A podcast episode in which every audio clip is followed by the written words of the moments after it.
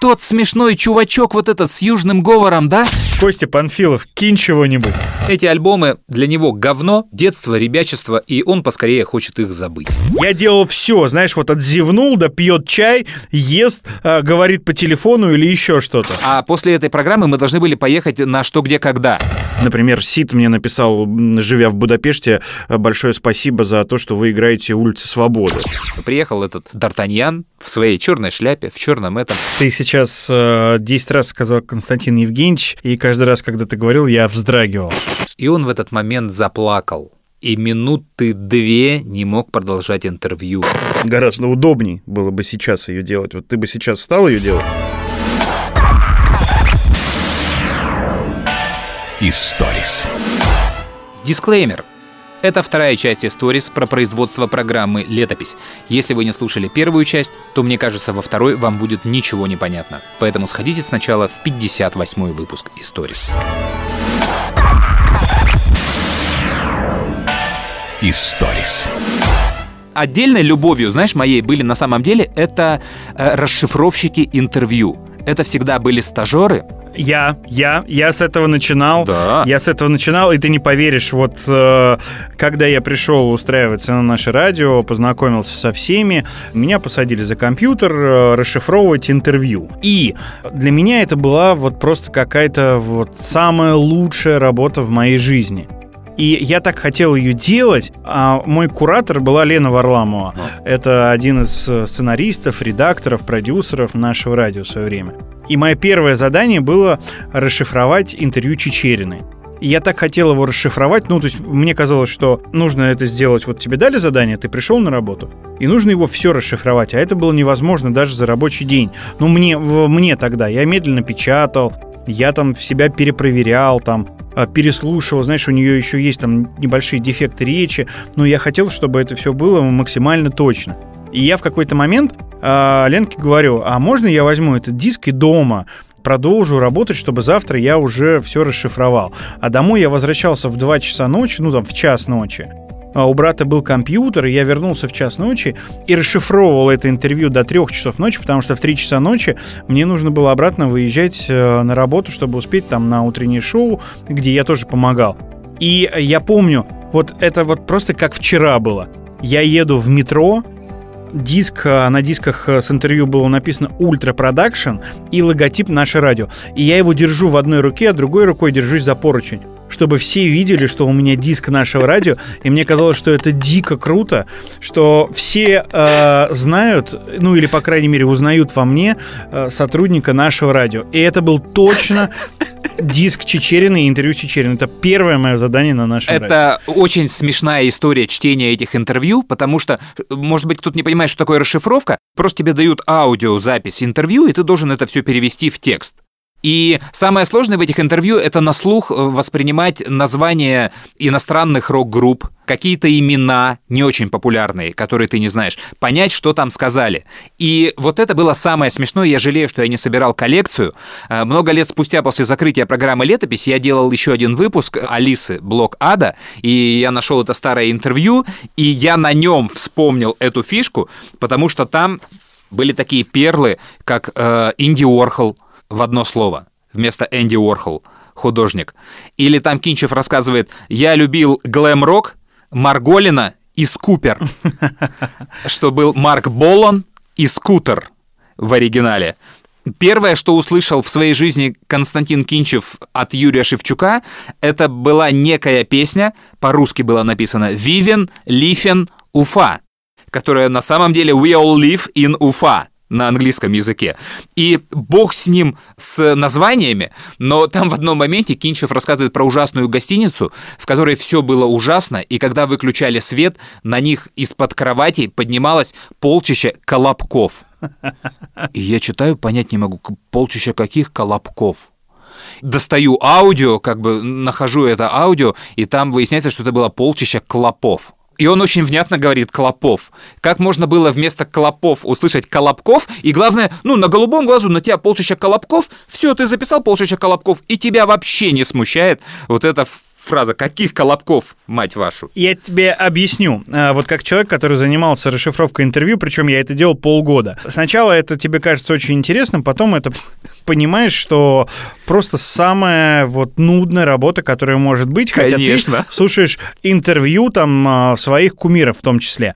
Во-первых, нужно объяснить, для чего нужно звук переводить в текст. А потом, например, когда ты готовишь программу летопись или, допустим, готовишь э, к чемпионату мира по футболу э, какую-то программу, тебе нужно Да. найти, что Шахрин что-то сказал про футбол. И ты открываешь текстовый файл, делаешь Ctrl-F и э, вставляешь слово «футбол». И ищешь по ключевым словам, когда он что-то сказал в интервью про ту или иную тему. И, соответственно, потом вставляешь это в новости, в рубрики, в программы, и так удобнее. И я, я помню, вот э, поначалу, мне потом сделала Лена Варламова, кстати, замечание, ну, я так усердно выполнял свою работу, что у меня были пометки. Чихнул, пьет, пьет чай, зевает. Вот. Это, И- это высший класс, Игорь, слушай, это, Да, это очень да. здорово. Я очень хотел, чтобы меня взяли на работу, поэтому я просто тщательно... Треск, брак там вот по звуку, там Вот это- какой-то это свист. важно Да, очень, вот, да. Ну нет, я делал все, знаешь, вот отзевнул, да пьет чай, ест, а, говорит по телефону или еще что-то. Очень смешно, очень. Три таких важных этапа были. Мы брали альбом, искали по нему все, что знаем, составляли вопросы. К ним добавляли вопросы по событиям года. И выходили уже на само интервью. В процессе интервью количество информации увеличивалось, и уже вот по ней, по этим вот расшифровкам, сначала компоновался сценарий из вкусных и важных кусков, а потом уже расписывался литературно. А само интервью потом еще много лет использовалось и в разных других программах на нашем радио. Самое обидное, что в какой-то момент, уже когда мы с тобой перестали работать на нашем радио, ну ты ушел, а у меня был перерыв, все эти интервью, а их собирали годами. Они вот хранились на полках, такие деревянные полки, там было подписано там дата, артист, э, номер диска. Их потом просто выкинули. Это Просто кошмар. сказали в в общем письме по холдингу, кому нужны эти интервью, и просто их выкинули. Это кошмар. Их можно было продать Сергею Бондарю.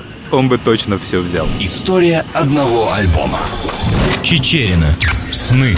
Как выяснилось со временем, песня «Тулула» оказалась не единственным достижением ребят в области саундтреков. Не считая многочисленных сериалов, в которых периодически проскакивали песни Чечериной, кроме блокбастера «Брат 2», официально в саундтрек фильма «Спартак и Калашников» через несколько лет попадет уже знакомая нам песня «Майские дожди» и песня «Море». Море это пляжная песня, абсолютно расслабленная. Такие песни должны звучать на яхтах с бассейнами. Ну, когда ты вообще-то лежишь в гамаке. И ничего тебя не парит, иначе не понять эту песню. Море я написала на море. Видимо, в ожидании успеха мечты о яхтах и островах играют с музыкантами злую шутку. Студийная запись альбома проходит не совсем гладко, ребята меняют студию за студией, и в какой-то момент первый вариант альбома приходится переписывать заново. Это была первая наша пластинка. Очень тяжело Событие. было ее рожать. Ну, во-первых, по неопытности по своей. Нас привели в студию в одну. Парни увидели там сразу кучу приборов, чего как бы не видели никогда. Делай, что хочешь. У них просто разбежались глаза. Ну, как-то все очень нехорошо получалось. Никому не нравилось. Потом пошли в другую студию. Там тоже что-то, ну, тоже что-то там не понравилось. А потом уже оказались в Мосфильме. У нас запись альбома затянулась на полгода, по-моему. Да? Потом нам появился там один дяденька, который ну, должен был быть нашим саунд-продюсером и стал нас гнобить. Он стал говорить, что нет, в общем, все не так, все на корню рубить, давайте все по-другому сначала, короче. Мы чувствуем, что говно какое-то получается. И Кешу что-то нам не очень. Он такой, ну давайте еще попробуем, посмотрим. Но мы попробовали еще чуть-чуть. Ну, сказали, что точно нет. В итоге все закончилось огромной дракой. Трек. Море.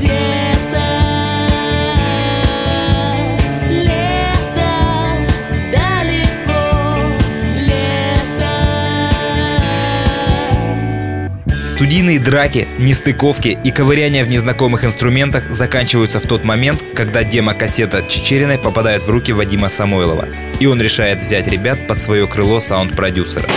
Да, точно, Алена. Из Real Records. Алена Михайлова. Наша мама большая. Она дала ему послушать демо, и он ну, как-то вроде понравилось. Он с нами по-честному, то есть не как тот мужик. Он приходил с нами на репетиции, сидел там. Ну, в общем, он нам сильно очень помог. С этого момента начала сотрудничества альбом группы Чечерина начинает приобретать реальные очертания. Историс. Слушай, подожди, а джинглы Леша Барац э, из квартета записывал? Да-да-да, вот э, точно, в джинглах же Леха Барац из квартета, ну, потому что мне это удобно было, квартет был в доступе, мы тогда делали День радио, и они через день бывали у нас на станции, и я Лешин низкий бас использовал. А сам джингл истории одного альбома, по-моему, Леха Завьялов прочитал. Ну а потом это все сделал Филипп Галкин, программный директор нашего радио, ведущий радио Максимум и хороший наш друг. А у тебя были, кстати, любимые альбомы в летописи? Да, конечно, ну, когда ты проект придумываешь, это очень важно всегда тебе на заметку. Ты должен просчитать потенциал проекта. Э, не то, что ты придумал, о, одна программа, она классная будет. А сколько ты сможешь таких программ сделать? 5, 10, 20, 50 цикл или вообще бесконечно может это длиться. И я, конечно, набрасывал, э, какие бы альбомы я хотел очень сделать. Первые пять альбомов Алисы. Очень хотелось сделать кино, но было непонятно как. Чайф ранний, ДДТ, ну много чего. Сплин хотелось сделать, э, первые особенно альбомы, и какое же было разочарование, когда пришел Васильев и сразу сходу сказал, что эти альбомы для него говно, детство, ребячество, и он поскорее хочет их забыть. Имея в виду коллекционер оружия и фонарь под глазом. Одни из главных альбомов в моей жизни. Вот он это произносит, и теперь тебе нужно взять у него часовое интервью про создание этих альбомов, и ты уже видишь настрой артиста. Там не было дельфина, кстати, я точно помню, потому что я не думал, что дельфин, наверное, попадет в этот цикл, но когда получился пилот с Чечериной, стало понятно, что все равно нужно будет брать и Земфиру, и дельфина, и то есть всех более-менее молодых э, музыкантов тоже. Я очень хорошо помню, когда ты э, планировал делать дельфина, потому что, ну, мы с тобой любим этого артиста, я вообще фанател э, с детства, еще с мальчишника. И э, я знал какие-то факты, был подписан на всевозможные, ну, тогда еще не было соцсетей, но фанатские сайты, форумы. И я как-то ну, следил за жизнью и доставал какие-то интересные истории. И я помню, что это единственная программа «Летопись», э, где ты мне сказал мне спасибо за вот это да. помощь в создании программы. И да, и я очень помню, что мы ее отправили Дельфину, а он вообще очень э, скуп на эмоции. У него тогда еще был э, директором Леша Виноградов, да. тот самый Виноградов Алексей Виноградов из песни Алексей. «Мальчишника».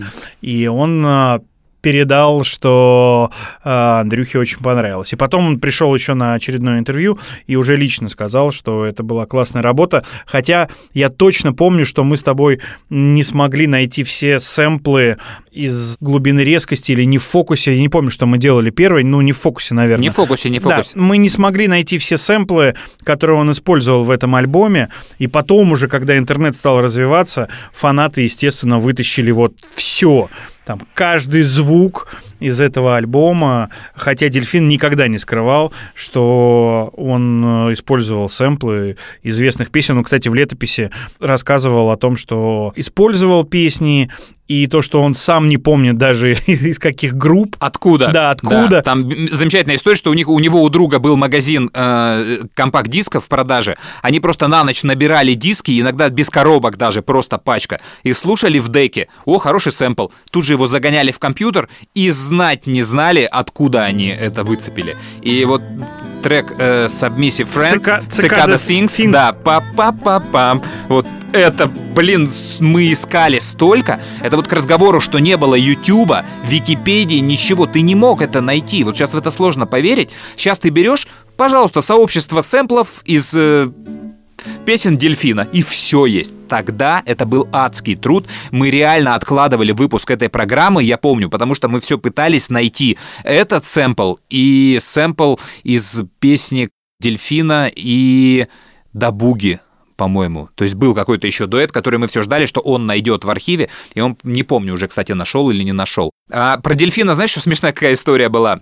Если ты помнишь структуру летописи, там как было? Сначала кратко события года, потом три песни, которые мучились в этот момент, а дальше выход в какое-то большое одно событие года, из которого ты переходишь непосредственно к исполнителю. И вот у дельфина в глубине резкости этим большим событием года был дефолт 98 года.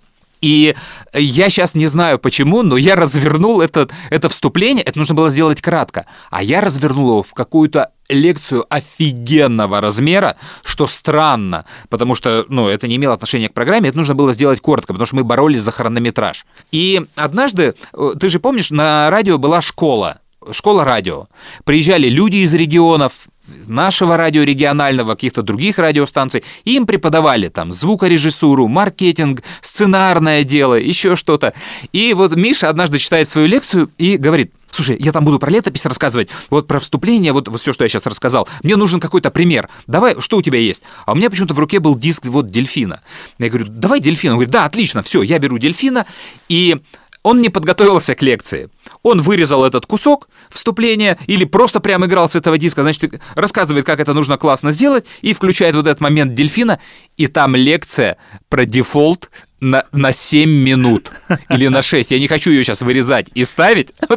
И Миша говорит, он потом прибежал разгневанный. Это что? Это зачем? Я как дурак, как дурак стою и слушаю. Я уже на третьей минуте думаю, так, это сейчас должно закончиться. На четвертой не заканчивается, на пятой нет. Я, меня уже бесит. Я уже думаю, как-то штейкер вы, выдернуть или еще что-то. Как он выкрутился из той ситуации, я уже не помню, но он гневный очень прибежал. Это было смешно, я сам это переслушал и подумал, да что, идиот, что ли? Но исправить уже ничего нельзя было, поэтому в глубине резкости есть этот смешной момент. История одного альбома. Чечерина. Сны. Вторым взрывным хитом группы с альбома «Сны» становится летняя песня «Жара». В преддверии выхода альбома и жаркого лета ставка на этот трек выглядит абсолютно оправданной. Впервые песня была проиграна радиостанциями в конце лета 99 года, но по разным причинам песня из эфиров исчезает – затем пересводится и 9 месяцев спустя получает второе дыхание. Жару написал дров. В 97 году. Очень жаркое помню. было лето. Просто засуха какая-то нереальная. На Урале за всю свою жизнь я первый раз такое лето помню. Вот, ну и просто вот сидел там у себя в комнатке и написал такой тексток небольшой. Что там жара и песня про свидание, про неудавшееся. Вот, а музыку придумали потом уже Он пришел на репетицию, вот, говорит, придумал такую песню. Мы, помню, с Азатом всех выгнали вдвоем курить на улицу. И придумали быстренько музычку и припев. Пишешь песню, никогда не думаешь, хит это или не хит. Мне кажется, что когда начинаются такие проблемы, когда начинаешь думать, то это уже все, можно крест поставить. Одновременно с ротацией на радиостанциях снятый на жару видеоклип начинает активно ротироваться на музыкальных каналах. В режиссерской работе безошибочно угадывается рука человека, работавшего над первым клипом группы Тулула. Этим человеком оказывается знаменитый режиссер рекламных роликов банка «Империал» Тимур Бекмамбетов. Ну, случайно получилось. Кеша решил, наш директор, что нам нужен парикмахер, чтобы нас подстричь. Пригласил как бы свою старую знакомую, Варю. Ну, такая хорошая девушка. А потом оказалось, что у нее знакомый режиссер, очень даже неплохой, совсем даже хороший, который снимает рекламный ролик, и она с ним работает вместе. А нам нужно было снимать клип. Вот этим режиссером оказался Тимур. Вот, оказалось, что Тимур как бы очень хочет э, снять музыкальный ролик. Кеша еще такой думал, что ну он же рекламщик, ну у него такие крутые ролики рекламные. Блин, говорит, вот, ну не знаю, Говорит, с места в карьер. Говорит, кто не рискует, тот не пьет шампанского. Пофигу, пусть Тимур снимает. Ну и оказалось, что ну, то есть никто не пожалел, что он действительно крутой, Тимур. Я так вообще думаю, что он гений. Во втором по счету видеоролике группы Юля, прошедшая в клипе Тулула закалку морозами, подвергается испытанию огнем. Действие происходит в заброшенном питерском здании, которое к концу клипа полностью сгорает. Каждый съемочный день длится по 18-20 часов без перерывов. Юля горит в огне и лазит по покатой крыше. В доме гремит несколько взрывов. Результат этих мучений практически одновременно с выходом альбома начинает свое победное шествие по телеканалам страны. Трек «Жара».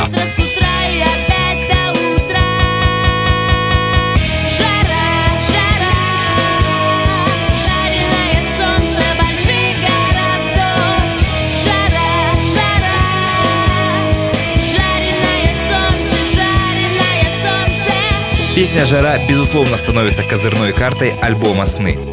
Сэмпл заедающего слова «утро» отнимает в первое время немало нервных клеток у диджеев, бросавшихся во время эфира к проигрывателю для остановки диска. Спустя год Юля снимется в рекламном ролике известного всем энергетического напитка, и саундтреком этого ролика будет получившая третье дыхание песня «Жара». Историс. Так вот, возвращаясь к каким-то любимым альбомам, они были, я их сделал практически все, но многие альбомы становились любимыми после программы, потому что ты никогда не знаешь, как это получится. И, например, «Земфира» был хороший альбом, но то, что получится такая шикарная программа, я знать не знал. И Земфира была открыта, то есть там все совпало. И во время записи интервью с Земфирой, то есть мы как-то очень подружились, она узнала, что, ну, Антон тоже сидел Чернин, она решила, что он татарин стопроцентный. А после этой программы мы должны были поехать на «Что, где, когда» на съемку с Антоном. И она про это узнала, и она тоже собралась поехать на эту съемку. Что, где, когда. Мы ее ждали, но она не смогла. То есть от чего-то там она не уехала. А мы с Антоном были, а и он очень хотел, конечно, привезти туда Земфиру, готовился как-то там что-то там объяснить, вот откуда Земфира, но она, увы, не приехала. А интервью, конечно, дала блестящее. И получилась очень хорошая программа. Факап главной летописи, и многие это замечали, во всем цикле летописи нету ни одного альбома ДДТ. Хотя я очень хотел их сделать. И проблема была не в том, что это был какой-то запрет, а проблема была в том, что Шевчук никак не мог доехать до студии. Он очень хотел, он знал программу, он обещал, он клялся и не доезжал. И приехал он на эту запись только однажды. Он приехал по другим делам, но мы договорились, что он потом запишет. А там был какой-то праздник на нашем радио. И все были немножко даты. И Юрий Юлианович приехал тоже уже немножко под шофе. И мы готовили записать это интервью. Антон очень сильно этим занимался. Но в итоге все закончилось тем, что Антон подрался с Шевчуком. Э, И я, зв- я звонил сейчас Антону, чтобы он рассказал эту историю. Он не стал рассказывать эту историю, потому что он сейчас в хороших отношениях с Юрием Юлиановичем, и ему сейчас и так тяжело, он не хочет на него накидывать. Там была абсолютно благородная история. Это было из-за дамы. Это делает честь всем. Но черт возьми, это вот был единственный шанс записать Юрия Юлиановича, и мы его продрались. У меня потом масса было вопросов к Антону, вот как, но э, ситуация была рыцарская, классическая, и никто ни на кого не в обиде за эту ситуацию, и Шевчук потом извинился и позвонил, и сказал, что он обязательно это сделает. Но вот, увы, так вот он этого и не сделал. Круто.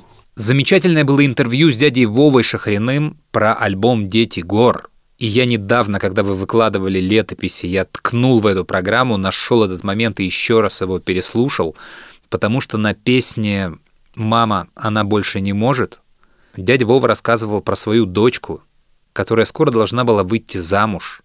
И он в этот момент заплакал. И минуты две не мог продолжать интервью. Но в звуке это не слышно, а видео мы не снимали. И я там хоть и старался это сделать, у него дрожащий голос. Один человек, один человек, из тех, кто я знаю, мне не звонили люди после эфира, но один человек, который мне всегда звонил после эфира, он эту штуку выкупил. И мне было это чертовски приятно. Это был Миша Козырев. Он позвонил и сказал, у тебя что там, Шахрин плачет? И я сказал, да! Говорю, да, вот так мы работаем. Миша сказал, вы крутые, вы крутые. И это прям вот было чертовски приятно, что слышно это хотя бы одному человеку. Эта песня, конечно, посвящена вот тому возрасту девушки, когда она еще находится в семье, она ребенок, и все понимают, что она наша девочка, а она уже начинает чувствовать себя взрослой, и э, она уже готова к тому, чтобы уже начать жить своей жизнью. Она уходит из дома для того, чтобы сделать, уже начинать строить свой мир какой-то. То есть мои тогда, у меня две девочки как раз были все-таки еще не в этом возрасте, им было поменьше, им было там по 8-10 лет. Но в то же время я уже себя очень хорошо ощущал в роли отца двух дочерей и понимал, что это вот, вот этот твой цветочек с бантиками когда-либо все равно встанет взрослая женщина и будет появляться, ее будут волновать другие мужчины. Э, Для отца это тяжеловато, что вот какой-то посторонний мужик а, приобнимет за талию твою дочь. То есть такой первый момент. Был у нас весной концерт «Грачи прилетели», вот, и был безумно трогательный момент, вот прямо до слез, когда мы уже в, в гримерке, все, вот вся толпа, и ребята вот из кирпичей пришли, мы что-то выпиваем вместе, все возбуждены, такие, и из зала э, входит моя дочь, младшая Даша, и она так вот тихо-тихо мне на ухо говорит, папочка, как я тобой горжусь, как вот... Это очень трогательно. Она больше не может смотреть на хрусталь за пыльным стеклом. Мама, отпусти ее, и он ей поможет остаться моложе и не забыть твой дом. Летопись.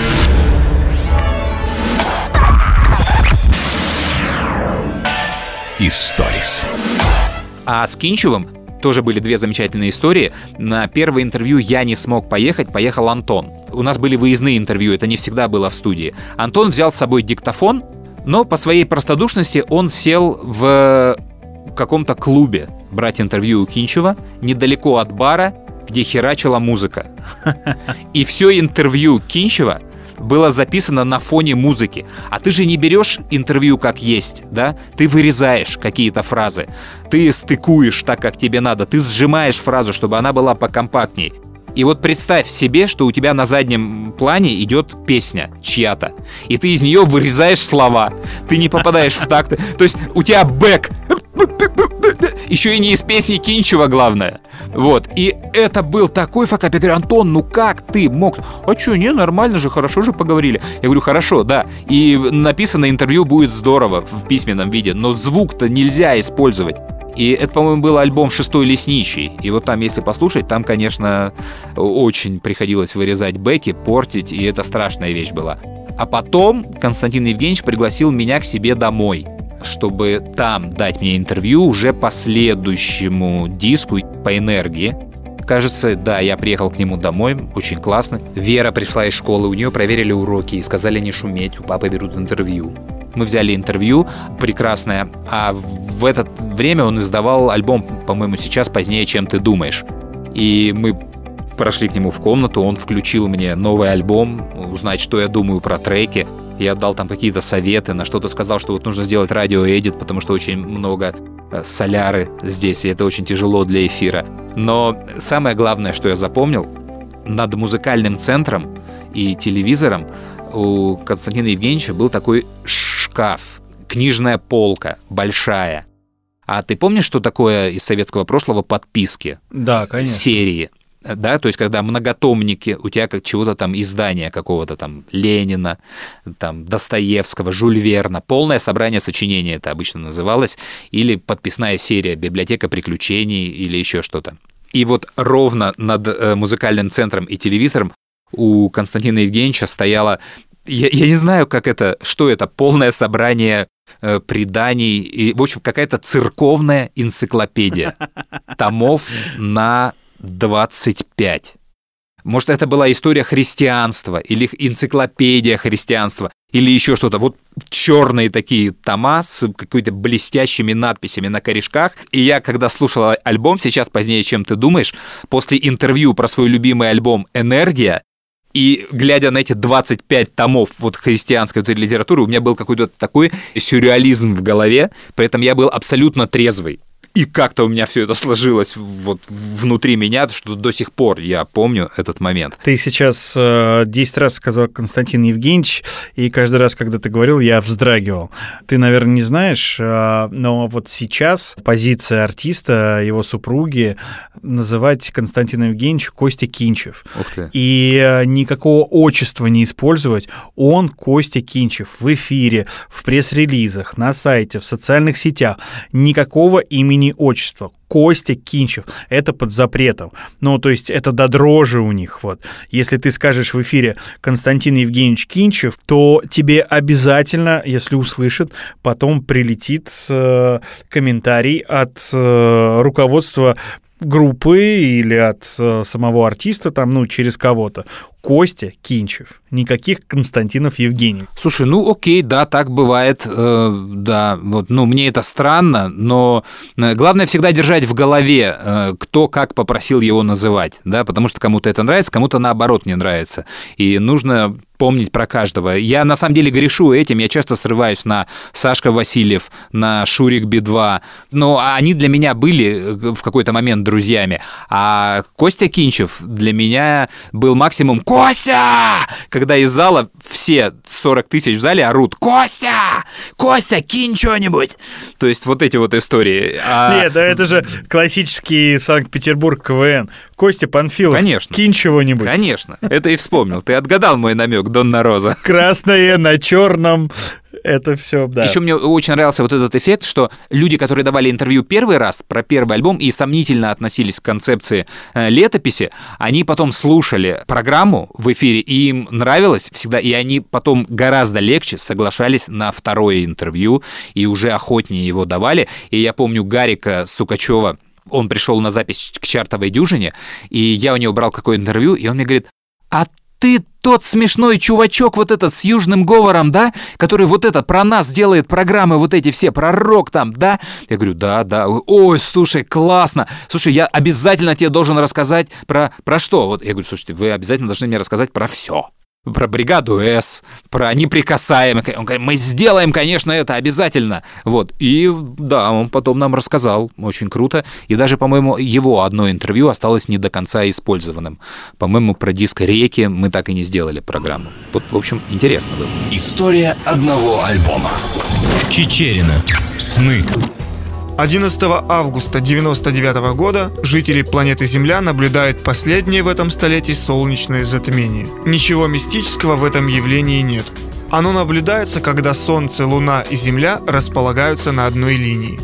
Если при этом наблюдатель оказывается в узкой полосе тени, которую Луна отбрасывает на поверхность Земли, то увидит такую картину. Луна постепенно наползает на Солнце и в конце концов Солнце совсем исчезает. Наступает ночь. На небе сияют звезды. В это время можно увидеть то, что в обычные дни увидеть нельзя – солнечную корону. Затем также медленно на Землю возвращается день. По случайному совпадению, одним из треков, попавших в альбом, становится песня «Луна». Мы репетировали в каком-то сара- ну, в подвале, там, в, в клубе в одном. Там ужасные такие условия были. У меня был вот такой живот. Я беременная была. Дров написала. А, Нет, мы же вдвоем это делали. Я написал припев, насколько я помню. И, а, я написала и гармонию ку- куплеты, для... а да. ты припев да, родил. Мне нравится она, да, там что необычная гармония такая там меняется мажор. Ну, она, минор. она такая спокойная, как бы обычно считается, что если спокойная песня, то это провал во время концерта. А она поднимается, поднимается, поднимается там уже под конец все верещат. Ну, то есть такая симпатичная. Трек «Луна». Иди же, иди ближе, все впереди.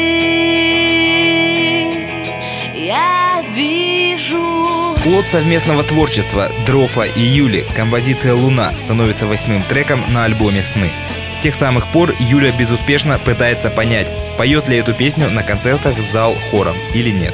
Если честно, там так азат орет на гитаре, что я не слышу зал. А зрение у меня плохое.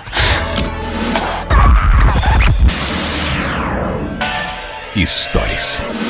В общем, просуществовала программа «Летопись» почти два года, без трех месяцев примерно. В следующем году, кстати, 20 лет будет программа «Летопись». Мише Козыреву дико нравилась эта программа. Это был главный фанат программы. Он звонил практически после каждого выпуска э, с вопросами «Как? Как вы это находите? Как они вам это рассказывают?» А Мне это дико нравилось, и я считал, что если Миша не перезвонил, значит программа была фигня. Ничего такого мы не открыли в этой программе, а такие выпуски были. Что уж там. Сделали 65 выпусков, по-моему, я точно не помню, там по-разному люди считают. Я очень хорошо помню последний выпуск э, программы, потому что это было... Я его делал в день моего увольнения с нашего радио. Это была пятница. Пятница был день производства чартовой дюжины под эфир.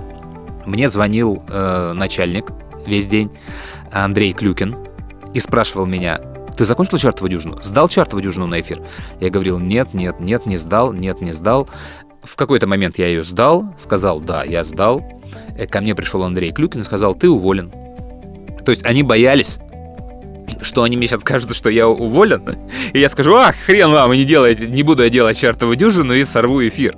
Это было очень смешно, ну как, смешно и грустно. Но летопись при этом ты доделал. Вот. Проблема была в том, что программа «Летопись» должна была выходить в воскресенье, через день после этой новости, и они про это, видимо, не помнили. Потому что я какое-то время погрустил, осмыслил эту информацию и подумал, что нужно доделывать вот эту последнюю летопись, она будет э, в воскресенье, и тут у меня вырубается компьютер, и у меня нет к нему доступа. То есть вот уволен одним часом. И я начинаю выяснять, как бы, что звоню нашим айтишникам, они говорят, вот, все, приказ, там, увольнение, вырублен компьютер. Я говорю, прекрасно. Мы начинаем искать там всех людей, кто за это ответственен. И я начинаю звонить, говорю, ребят, там еще в воскресенье есть программа «Летопись». Ее надо доделать. Давайте мы ее доделаем. Часа два у меня это заняло, и я ее доделал. В ночь я ее доделал, точно, потому что я в субботу не хотел уже приходить и что-то делать. Э, Что характерно, последняя программа, это сейчас вяжется с э, нашей историей, получается, она была про альбом группы Вопли Видоплясова «Украина». И там был какой забавный момент. Песни были на украинском языке, и их нужно было переводить. И мы договорились с э, Володарским, что он сделает перевод этих песен с Леонидом Володарским, знаменитым гнусавым переводчиком видеофильмов. Но он мог это сделать только в субботу. У него было шоу на «Серебряном дожде», он приезжал туда, и там должен был записать и прислать мне, и я бы это сделал. Но теперь стало понятно, что этого делать не буду, я не поеду туда, и на станции что-то делала Раиса Ивановна в это время. И я попросил Раису Ивановну записать перевод вот этих песен, и она записала перевод этих песен. Я пойду к реченьке встречать звездочки, смотреть, как они падают, ловить их горстями. Наберу за пазуху этих брызг огоньков, затанцую радостный, обрадуюсь до смерти. Погонюсь за радугой, взлечу над облаками, передам по радио «Прощай, родное отечество». Весна, весна придет, весна, весна успокоит. И вот так вот Раиса Ивановна, поучаствовав опосредованно в первых выпусках, подготавливая меня, закончила этот цикл своим участием в программе «Летопись».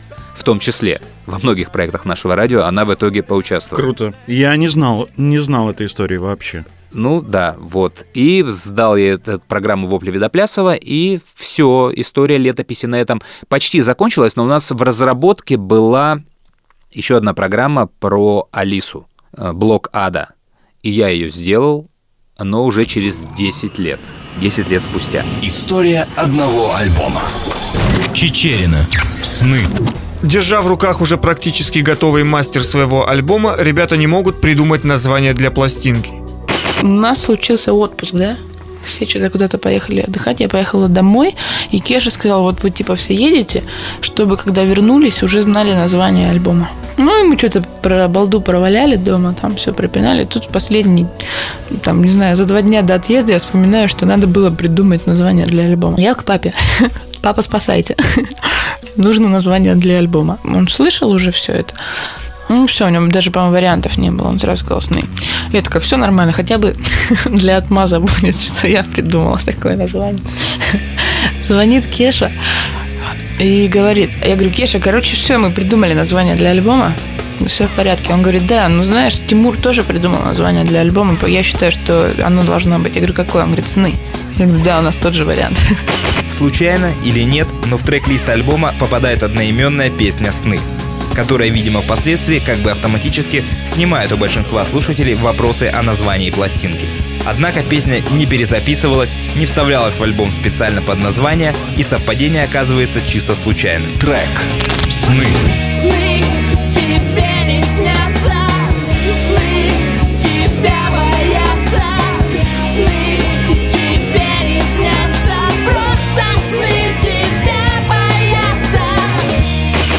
это старинная Юлькина песня, просто мы ее Она была детская сначала песня, она игралась на, на тру-ту-ту-ту. Ну такая. people dress put into the manic people to my hour back. Я помню, что это была первая песня, которую мы а, стали делать после нашего периода такого джаз-рокового. Да, мы решили, что надо жесткой музыкой играть, и вот она получилась такая. А Потом раньше она на записи, выглядела, да. то есть там вообще не было ни звука дисторшена, она была очень такая гитарная, нежная, милая, приятная, а мы из нее сделали такую Придумали риф такой, там, а-ля Prodigy, там, Chemical Brothers. Решили аранжировать ее по-новому мощно. Трек номер 11 «Сны» с одноименного альбома группы Чечерина. Самые дотошные фанаты безошибочно услышали в песне приложенную руку Вадима Самойлова и оказались абсолютно правы. В процессе записи еще а, Вадик Самойлов придумал к ней припев. Да, там не было припева, кстати. Это-. Да, Вадик еще, то есть он тоже автор, можно сказать. Он потому что придумал припев, гармонию, мелодию, слова в припев. И спел. И спел сам.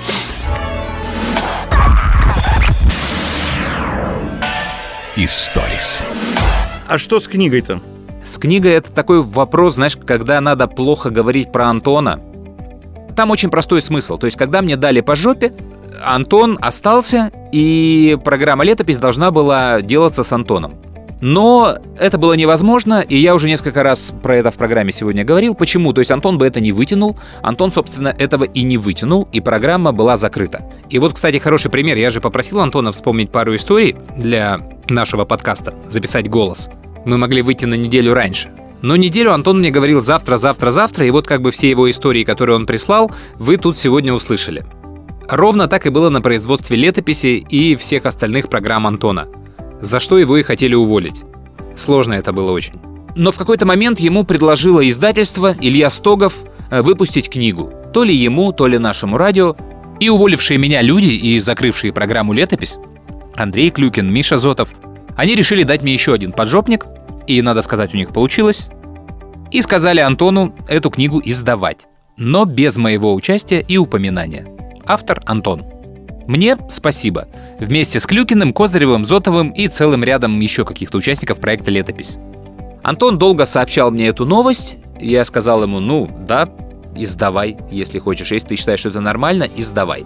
И Антон решил ее издавать.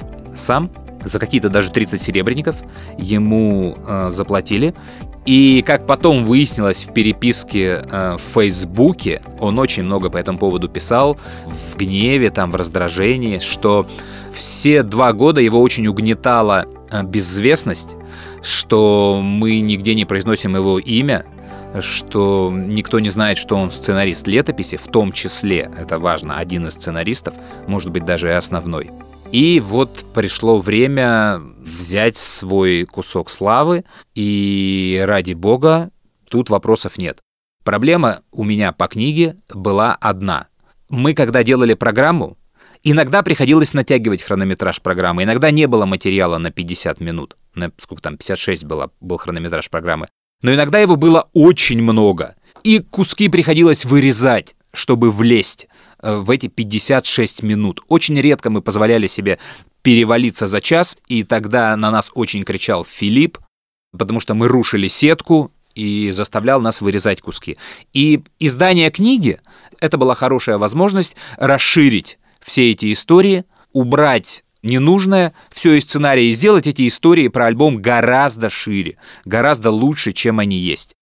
Антона хватило ровно на редактуру одного сценария, насколько я понял, а дальше он просто, заваливая все сроки, как он это обычно делал, он просто отдал все эти сценарии, как они были, и издали сначала одну книгу, потом вторую. Во вступительном слове он сказал «мне спасибо», еще кому-то там спасибо. В общем, раздал кучу каких-то спасибо. И самое главное, для всех, кто варился внутри нашего радио, после этих книг они пришли ко мне и сказали, пришли, позвонили, там, написали, сказали «ну чё, понял?» Это было к тому, что Антона, например, несколько раз э, за время э, работы на нашем радио уже над программой «Летопись» чертова дюжина хотели уволить. За его там необязательность, за какие-то просчеты. И я всегда ходил к Мише и умолял этого не делать. Я говорил, что он мне нужен. И к Андрею Клюкину ходил, ко всем. Я говорю, что, ребят, держаться надо за этого чувака. Давайте его оставим. И Миша говорит, да куда уже? Да невозможно. Я говорю, возможно. Давайте, давайте, компромиссы, какие угодно. Что-то я там на себя возьму, поручусь за него. Вот. И да, его приходилось отстаивать, и я не жалею ни одной секунды, что я это сделал, даже включая книгу, потому что каждая задержка Антона на вот сколько мы смогли выбить для него на этом радио, хотя он проработал по факту, получается, на этом радио в разы дольше меня, но это вот 10, а то и 15 выпусков программы «Летопись», потому что без него я не уверен, что эти выпуски были, и, возможно, были бы они другие. Но книжка, вот есть книжка, издана Антоном. Э, Молодец, Антон. История одного альбома. Чечерина. Сны. Одним из последних повлиять на выход альбома «Сны» группы Чечерина предпринимает попытку первый президент России Борис Ельцин. 31 декабря 1999 года в новогоднем обращении к народу Борис Николаевич Ельцин объявляет о своей отставке. Да мне вообще пофиг, если честно. Ну, было интересно просто, что вот он так подгадал к празднику. Шоумен, нормально. Повеселил слегка. Ну, так тоже не особо парились. Не будем проводить никаких аналогий и искать совпадений. Но композицией, закрывающей альбом, становится песня под названием «Уходя, уходи». Написанная Юлей при не очень приятных обстоятельствах, песня становится последней вещью с альбома «Сны», на которую ребята снимают клип с помощью все того же Тимура Бекмамбетова. Я написала эту песню под впечатлением. Я лежала в больнице, опять же, беременная. Вот, в ужасные, ну, наши государственные больницы. Ну, и как-то у меня все в голове перемешалось. Наркоманы все. Вот эта больница отвратительная с желтыми в потеках потолками, блевотная ужасно, которая сразу же в депрессию тебя вгоняет. Ну, такая песня получилась. Песня получает небольшой эфир на радиостанциях, но музыкальные телеканалы отказываются ставить в эфир клип, называя его слишком мрачным и тяжелым. При этом песня становится одним из самых сильных произведений группы Чечерина. Трек. Уходя, уходи. Уходя,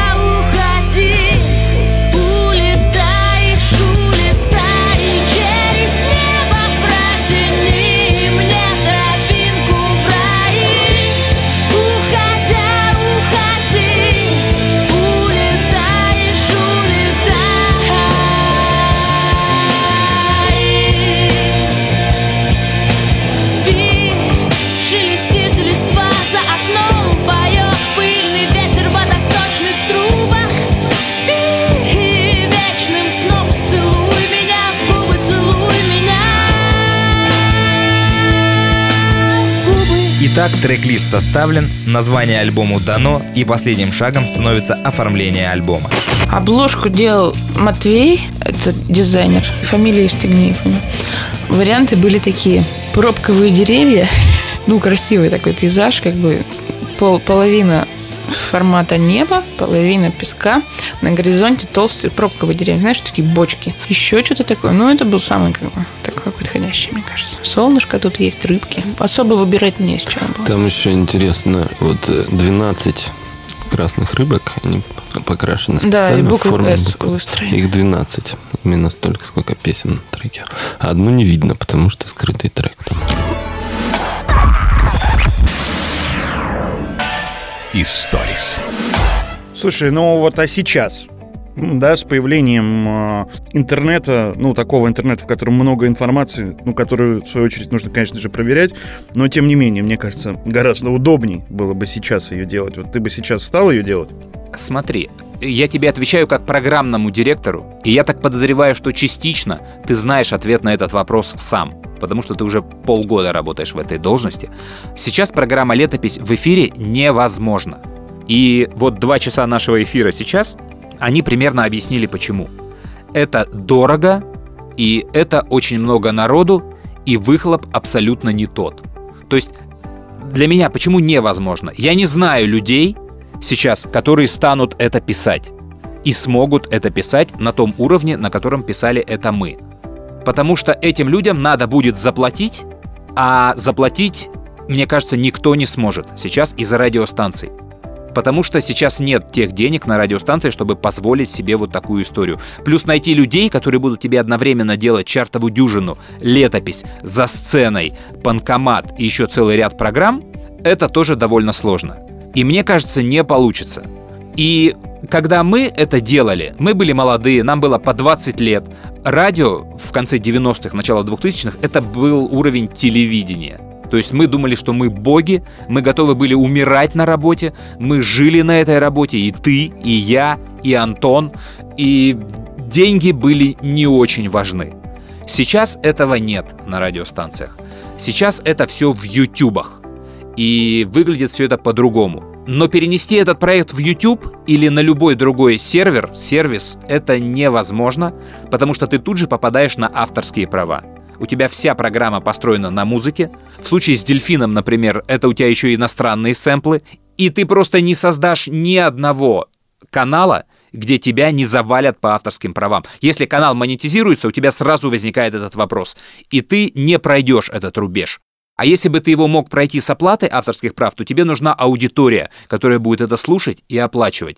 Нету такой аудитории, она не будет оплачивать это, это проверено чем угодно. То есть время этой программы ушло. Нет людей, пишущих, но их, допустим, можно найти. Нет денег достаточных. Это должен быть какой-то спонсор, который офигенно, не знаю, Альфа-банк, кто там. Ну, кому это очень нравится, и кому это будет в кайф, но фактически в минус. Но еще у меня есть э, две причины, э, по которым э, сейчас это невозможно. Во-первых, ну вот настолько качественный контент в таком формате, мне кажется, сейчас для радиостанции, я сейчас про радио говорю, не про людей, не про слушателей, он э, не очень интересен, сейчас все по-другому делается. Может быть, да.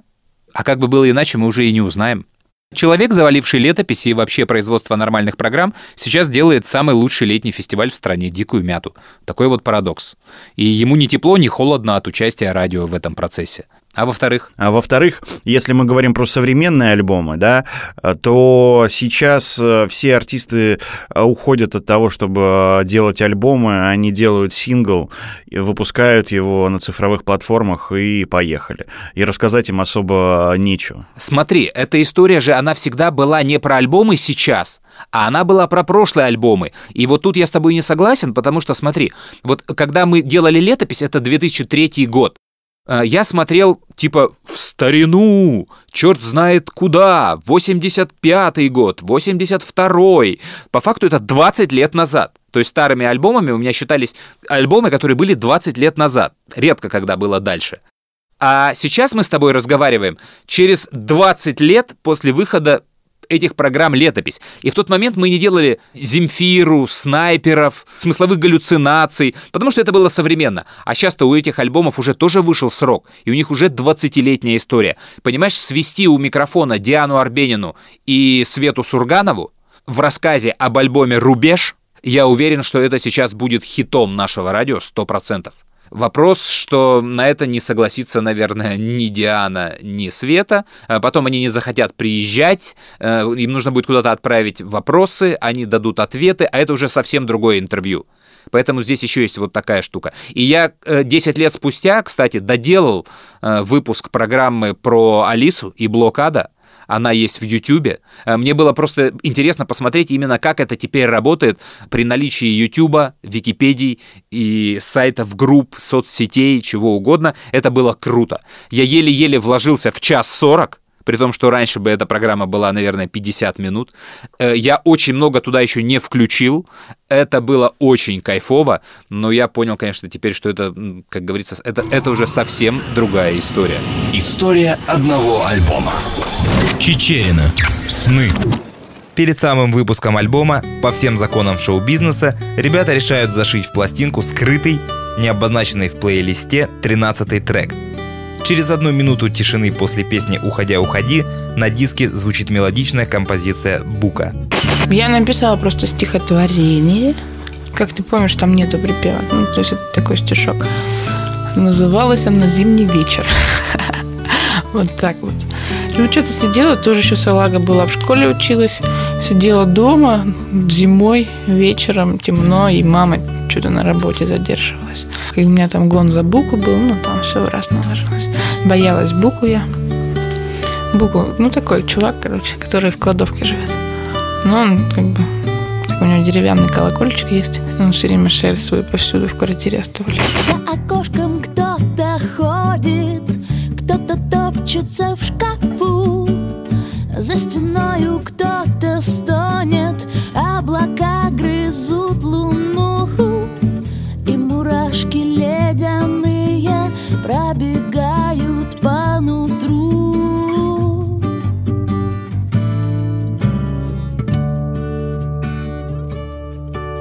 Но сейчас знаешь, что очень круто? Возвращаясь к исходному вопросу про производство программ, сейчас можно сделать легко какое угодно демо программы или пилот просто сидя дома, если тебе нужно для этого интервью артиста. То есть ты можешь найти сейчас в доступе интервью артиста про что угодно и использовать это для пилота как свое. Это очень круто для какого-то ну, там, кустарного производства дома, если бы был рынок. Песня Бука становится действительно последним, скрытым треком на альбоме «Сны». Именно эта песня, а не «Тулула» или «Жара» конце 2000 года будет исполняться группой Чечерина на новогодних вечерах практически всех телевизионных каналов. В конце июля 2000 года альбом группы Чечерина «Сны» официально выходит в продажу. Но музыканты уже вовсю живут другими заботами. Юля готовится к первым в жизни съемкам в полнометражном художественном фильме, ребята работают над кавер-версиями песен Виктора Цоя, готовят к выпуску свой второй номерной сингл «Дорога» и составляют костяк своего следующего альбома. Но это уже совсем другая история. Тянется дорога. Производство Ultra Production. Я, кстати, понял теперь, э, почему эта фраза была. Но это уже совсем другая история. Да, потому что, ну, действительно, это избитая фраза, э, шаблонная, и она была рефреном именно к названию программы. Если программа называется «История одного альбома», то в конце эта фраза работает как «но это уже совсем другая история». Это пас в следующую программу. И мне, кстати, э, нравился музыкальный кусок в конце, это работало. Сразу же хотелось послушать следующий альбом «Дельфины». Да, да, да, все это так и было, действительно. Ну и вот фраза, э, вот это, ну все это, это совсем другая история. Конечно, я миллион раз слышал, ну что вот это за шаблон в конце. И с названием «Летопись», да, он не очень бился. Но, тем не менее, вот он остался, он был, и вот такая у него история. Историс. Так, ну и теперь, наверное, нам нужно делать какой-нибудь по скриптум. Почему мы посвятили столько времени Юле Чечериной? Не западло ли? Можно ли? Надо ли ее сейчас ненавидеть? Можно ли продолжать любить? И так далее. Мне кажется, что любить и ненавидеть, в принципе, можно кого угодно и за что угодно. Это личный выбор каждого. Если мне нравится человек А, потому что он хороший актер, например, а тебе он не нравится вдруг, потому что он румын или у него пахнет изо рта. Ну, для меня это очень странная вещь которая не отменяет нашей с тобой дружбы, но вот навязывание твоего вот «не, он же румын», я бы попросил вот убрать куда-нибудь подальше. Поэтому тут сразу можно определиться. Не любить можно, кого угодно, за что угодно. За это же можно, кстати, человека и любить, ради бога. Нельзя убивать. И вопрос, ну, в пропаганде, навязывании своего мнения и в какой-то личной честности. Если переходить к Юле, то сейчас ее, конечно, есть за что не любить, за что ненавидеть, есть за что перестать слушать. Э, Может быть, кто-то перестал серьезно ее воспринимать, если по каким-то причинам раньше этого еще не сделал. И да, пожалуйста, делайте выбор. Я принимаю любую точку зрения. Но я Юлю знаю с 99 -го года. И я знал группу, я помню рождение ее дочки, я помню ее метание в творчестве и все-все-все остальное. Поэтому для меня она раскрывалась постепенно. И мое отношение к ней менялось еще тогда, в 2000-х. Вещи, которые для меня были максимально странными, это развал группы, прям почти кидок парней, и не самое такое материнское отношение к дочке. И все это спроецировалось на последующее музыкальное творчество. И у меня сформировалось свое отношение к Юле, поэтому сейчас я не удивился. И ничего нового для меня нет в ее позициях, я к этому привык. Э, но важно, важно, да, что она не переобувалась. Она придерживается этой позиции все пресловутые 8 лет и дает все эти интервью не из теплого места, а достаточно много катается по точкам конфликта и по горячим точкам. И, кстати, с дочкой в итоге все нормально у нее в отношениях, насколько я понимаю. Ты, кстати, знаешь, что Майя, Майя это ее дочка, она читала фразу в их кавере «Ветер перемен» для альбома «Детский сад. Штаны на лямках». Нет, не знаю. Ей сколько сейчас уже должно быть? Ей уже под 30 лет должно быть. 22 примерно, 99 год. И, ну вот 20-23 года, я то- точно сейчас не вспомню. А где она? Откуда ты знаешь, что с ней все нормально? Я просто вообще про нее ничего не слышал. Я видел несколько интервью с Юлей, и была какая-то новость, что они попали в какую-то аварию. В машине находилась э, Юля, ее дочка Майя и муж ее, забыл, как зовут, архитектор. И что с ними все нормально. То есть где-то мне прилетала эта история, из чего я- и, и были фотографии дома, там, э, майка с собаками. Вот из этого я сделал вывод, что, слава богу, общаются они так, как это было в самом начале. Просто в начале это списывалось на визит в Москву, что надо в Москве прорываться там и так далее, поэтому пусть она там побольше с мамой поживет в Екатеринбурге. Так вот, Майка, когда она была маленькая, сколько ей там, два или три года было, она в этой песне «Ветер перемен» записала фразу вот это «Завтра ветер переменится, завтра прошлому взамен». То есть вот эту фразу.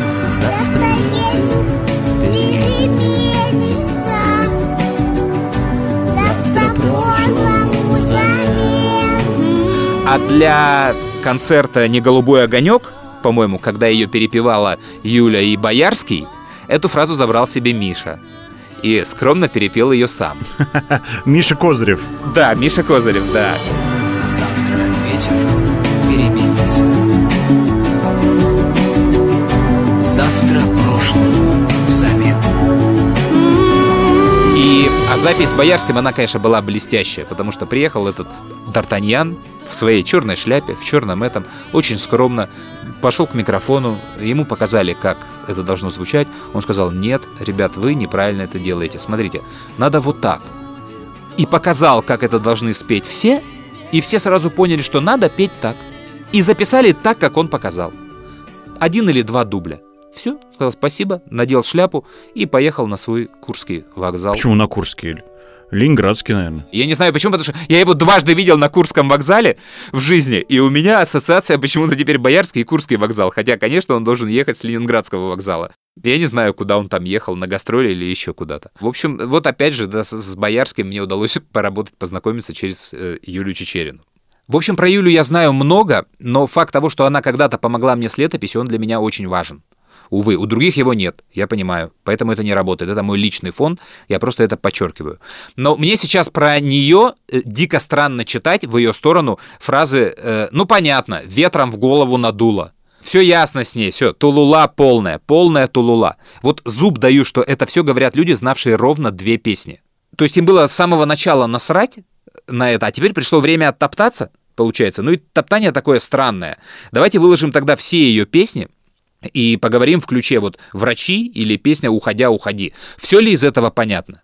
Тулула у нее в голове. Вообще, вот кем станет человек, что с ним произойдет? Вот из песни «Бригада С» «Бродяга» следует, к чему придут Галанин и Сукачев в 60 лет? А Шнур и Ленинград в 2000-м — это тот же Шнур и тот же Ленинград, что сейчас? Или альбом «Энергия» э, Кинчева. Там понятно, что он придет к православию и будет таким прям адептом? Нет. Откуда вообще берется корреляция таланта с патриотизмом? Какая там связь? Я уверен, что возможны все комбинации. Патриот и талант. И обратный нулевой патриот, нулевой талант. И между ними плюс-минус. Кстати, очень странные претензии к Козыреву, э, что вот он воспитал и ее в том числе, и не стыдно ли ему. Там целый список артистов, ну, Юля первая в нем. Да, абсолютно с тобой согласен. И главное, мне нравится, как Миша э, охотно за это кается. Потому что, ну, ребят, какая вина? То есть что, Миша должен был раздавать анкеты э, перед первым эфиром песни на радио, то есть э, опрашивать человека о его политических взглядах, там, что он собой представляет, что, что это такое за худсовет. Нет. Э, И, и хорошо, за- заполнили анкеты, а как понять, в кого вырастет человек?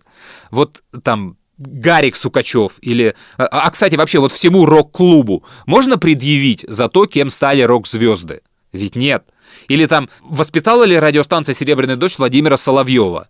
Это вот вообще мне дико, кто там кому помог. Зачем это все люди поднимают? А вы, кстати, крутите Чечерину? Что у вас, у вас как позиция? Да, крутим. У нас есть позиция крутить э, всю музыку, которая нам нравится. У нас играет и Чечерина, и Джанго, и 7Б, и также играет э, Би-2, ДДТ, Гребенщиков, э, Ногу свело, Тараканы, ну и по списку. И просто все находят э, подтекст в каких-то песнях. Э, Например, Сид мне написал, живя в Будапеште, э, большое спасибо за то, что вы играете «Улица Свободы». Мол, вот эта позиция, спасибо, что поставили. Она всегда играла на нашем радио. Просто, конечно, сейчас она слушается по-другому. Ну, так же, как и Animal Jazz песня «Чувство». Не время разбрасывать бомбы. Время любить, не время разбрасывать бомбы. Тоже все считают, что это позиция. У нас у каждого второго артиста, если вслушиваться в текст, даже в песни, которые написаны уже 40 или 50 лет назад, ты найдешь э, позицию по этому вопросу, ну, по актуальной повестке. Не стреляй, ДДТ, вот куда далеко ходить. Это круто. Поэтому заканчиваю уже, наверное, с Юлей. Вот, да, еще раз подчеркну, она самый необычный по позициям музыкант. Хотите, топчитесь, хотите, ненавидите, продолжайте любить, но вот тем, кто топчется там, да, и фразами вот этими бросает тулула в голове, ну, вы победили женщину-музыканта, то есть какая у вас точка? Ну, классно, вы молодцы, вам все аплодируют, вы чертов победитель. Это, и это справедливо во все стороны. Потому что Макс Покровский за свою песню «Украина» выхватил от граждан Украины гораздо больше дерьма, чем похвалы. И Макаревич и БГ получают точно так же. И чтобы кидать камень в музыканта за творчество, надо быть нынче очень уверенным в себе и в своих взглядах. Нельзя быть борцом и апологетом МИТУ, если, будучи начальником журнала, э, от тебя родила подчиненная, а ты ее еще и потом бросил с этим ребенком. И, в общем, мне кажется, что по системе трех рукопожатий замазать сейчас можно кого угодно в любую сторону. Кстати, возвращаясь к Чечериной, тебе какие песни нравятся ее? Вот песни типа «40 тысяч километров», «Океаны», вот все то, что сделано бандой. Дров Азат, Бурый, Макс Митинков. Очень все хорошо было и плотно по звуку. Если я не ошибаюсь, Бурый, по-моему, продюсирует сейчас альбомы каких-то екатеринбургских групп, и я прям вот слышал его звук на каких-то дисках. Сейчас не буду вспоминать каких. Как-то так до меня долетала постистория Бурова. Дорога, уходя, уходи, ветер перемен, врачи и другие. Это очень хорошие песни. Я вложу их только так в кадры фильма или сериала, а Тимур Бекмамбетов это делал. И они будут лежать там лучше Толулы.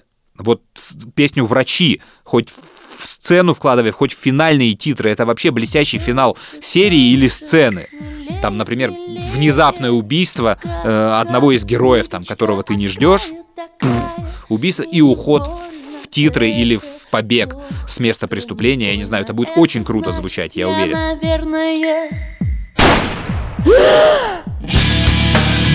И у меня нет такой способности перестать слушать песни там Майкла Джексона или Мерлина Мэнсона за обвинения против них, или забыть роли Кевина Спейси, Джонни Деппа, перестать любить фильм «Матрица» Вачовских за какие-то там внешние дела. Хотя я допускаю, что есть люди, которые умеют с этим жить и отменяют для себя людей вот по этим косвенным признакам. Я так не умею, я за себя отвечаю. И, и я не всегда верю, кстати, тем, кто этим бравирует и говорит, что да, я могу, больше никогда в моем плеере не будет Майкла Джексона. Мне нравятся те песни, я не могу их отменить. Как там было в э, кино? Я не удивлюсь, если он тайно посещает э, синагогу. Э, синагогу было в оригинале, а потом заменили на любовницу. Да, это была, это была та самая цензура. Ладно, давай сворачиваться. Я могу все это бесконечно. В сложное время мы живем. Посмотрим, что будет. Э, давай сделаем такой трансфер к нашей истории э, обычной э, подкастов. Может быть, мы сможем в нее вернуться. Про интервью ты спрашивал, э, как брать интервью. Я тут много говорил про то, как берутся интервью. И у вас были два интервью друг за другом группы 2517, про которую ты мне всегда говоришь, как тяжело они дают интервью. У вас они были в гостях сначала в утреннем шоу, а потом вы сделали презентацию их акустического альбома. И там были кусочки интервью.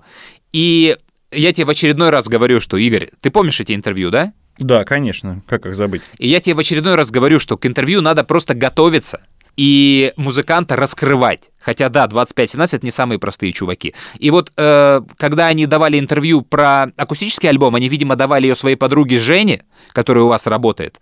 И они очень хорошо дали. Это получилась программа. Вопрос, что можно было еще пару вопросов им задать, а она, видимо, по бумажке просто прошла и получила ответы хорошие, самодостаточные. И по деньгам, в принципе, презентацию вы хорошую сделали. Это прям респект. Но вот когда они у тебя в интервью сидят и разговаривают, смотри, они говорят, что вот мы выпустили альбом «Неизбывность», там все песни 6 были записаны заранее, но случились некие события, мы написали еще одну, и песня э, дополнила этот альбом. Это песня «Рассимон». Рассеман. И, кстати, это тоже вопрос, куда ударять, потому что ударение в этом слове, оно расходится. То ли это японское слово, то ли английский перевод, то ли правило русского языка, где ударение всегда на «ё». Рассеман. И спроси, да, что такое Рассеман, потому что это же чертовски интересно.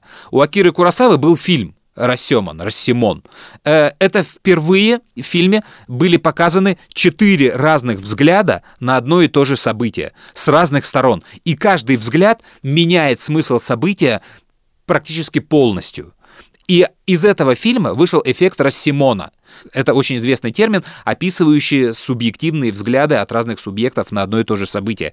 И именно на этом играют ребята, именно на этом построен текст песен, и именно поэтому они его рифмуют э, Рассимона с Рассимон. Рассимон они это произносят. Ну, согласись, что это чертовски интересно. Круто, согласен, да, креативно. И когда ты им это показываешь, что ты это знаешь, это раскрывает людей, они понимают, что ты не просто дежурные вопросы отбиваешь, а что ты копнул в творчество. И тогда из них можно доставать дальше, дальше и дальше. Вот. И в конце концов, даже если они тебе про это не рассказали и не подтвердили, ты всегда сам можешь просто рассказать эту историю, и она будет крутая. Согласен? Согласен. Все. На сегодня все. Мы попробуем делать историс дальше. Э, Непонятно, в каком виде это будет. Формат наверняка поменяется. Например, ну, понятно же, да, что, наверное, не до анекдотов и не до особого веселья. Но мы как-то обязательно попробуем. Согласен. Пока. Берегите себя. Игорь Паньков, Андрей Куренков, подкаст «Историс». Пока.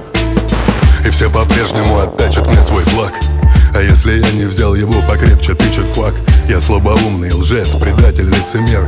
Тут черно-белое кино, как у братьев Люмьер. Айсберг плывет нам не видим, но понятна картинка. Простодушным детям, папа, смотри, льдинка. А там на глубине в него вцепился кракен И кто-то в темноте переставил бакен. Услышь меня, как будто имя мое Симеон. Неправы все и каждый прав, погрянный Рассимон. Запекся на асфальте крик, тут правды нет. Есть только боль, и эта боль нас ест, мы дети бед Уйти в Тибет, сбежать в леса и жить в скиту. Но где бы ты ни скрылся, все равно тебя найдут. И скажут, выбирай, кому сегодня умирать. Отец, мать, сын, дочь, жена, сестра, брат Да, это действительно ужасно. Я, наверное, больше никогда не буду верить в людей. Мне человеком стыдно быть любой страны Я волком стать хочу, чтоб не испытывать вины И не вступать с вами в споры никогда больше. Ведь этот диалог так похож на скотоложство. А скот нужно просто резать, пока он без сил. Ответь мне, Господи, нас еще можно спасти? Составляют списки, кричат победа близко! Составляют списки тех, кто составляет списки. Но не обманывай себя, ты тоже любишь кровь. Своих врагов, конечно, не каких-то там коров. Давно просрочен гуманизм на складе светлых лиц Дофаминовые лайки, пшено для птиц. Мысленные волки на охоте стаями. А все так ждали весну, но не растаяли. Мы под ногами лед, и в наших душах лед. Ну что ж, давай решай, кто сегодня умрет. Только не читай мне проповеди. Я не против послушать интересную историю, пока дождь не кончится. Но лучше я буду слушать дождь, чем скучную проповедь.